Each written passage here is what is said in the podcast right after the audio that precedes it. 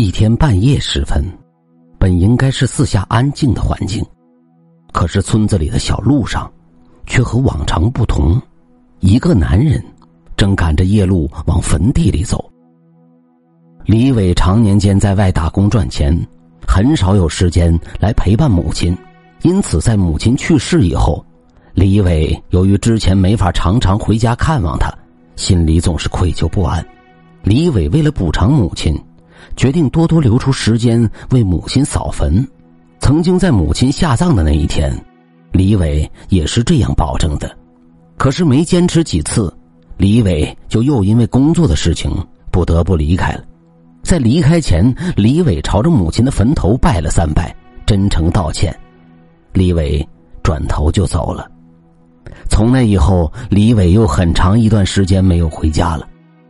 因为这事导致李伟空闲时总会生出内疚的情绪，满脑子都是母亲伤心难过的神情。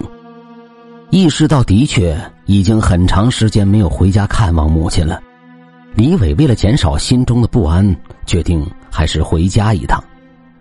李伟做出这个决定以后，买了车票回家了。因为总是记挂着母亲，再加上愧对于母亲，李伟决定。无论什么时间点到家，都要第一时间先去母亲的坟头上看看。抱着这个想法，李伟坐上了回家的大巴。到了墓地之后，时间刚好是半夜。如果是一般人，这个时间点也就放弃了，肯定会休整一晚，然后到第二天天亮时再去。可是李伟却不一般，他非得这个时间去看母亲。时间要是再往后拖，李伟的心就越难受。为了打消心里的愧疚，李伟一下车，二话不说，就往那处去了。走在安静的小路上，李伟一直想着，到了母亲的坟头该如何和母亲道歉。就是因为想的过于认真了，李伟一路上一直没有抬头。前方空无一人的小路上，忽然闪现了一个点着灯的瞎子。等到灯光出现在李伟的视线范围内时，李伟这才注意到这一点，疑惑的朝着光源处看去。没想到，居然看到了一个点着灯的男人。那个男人的脸格外的阴沉恐怖，惨白惨白的，还是被惨白的灯光照着的。李伟不由多看了两眼。更让他好奇的是，那个男人的眼珠子好像也是白的，使得整个眼眶里呈现了白茫茫的状态，看起来居然是个瞎的。李伟意识到这一点以后，吓坏了，竟然已经是个瞎子了，干嘛白费力气点灯呢？这黑天瞎火的，点灯了也看不着啊！李伟忽然感到格外的诡异，更让他疑惑的是。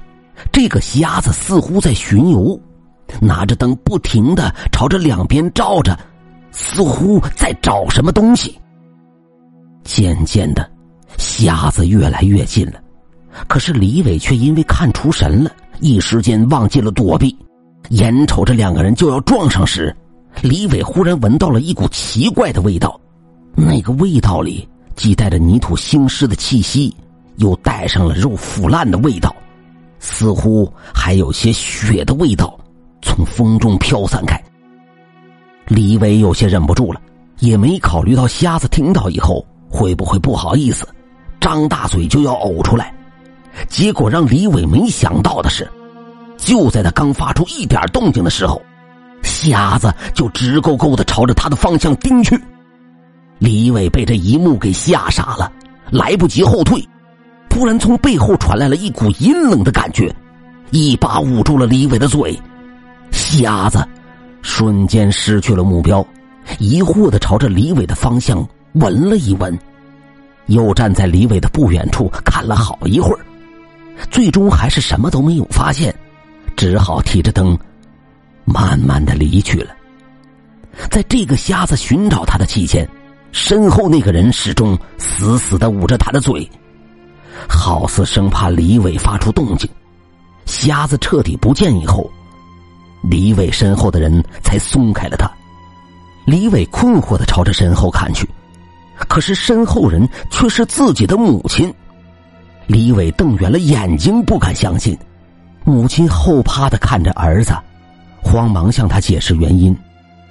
李伟这才明白，原来那个瞎子是个死尸，点着灯也只是为了聚魂。在李伟要说话的时候，闻到了他的人味儿。如果不是母亲帮了他一把，李伟恐怕早就被瞎子带走了。而那个怪味儿也只是尸体腐烂的味道罢了。李伟很内疚，自己这么长时间没有回来看望母亲，母亲却原谅了自己，还帮了自己。李伟为了赎罪，决定从此以后一定会常常来陪伴他。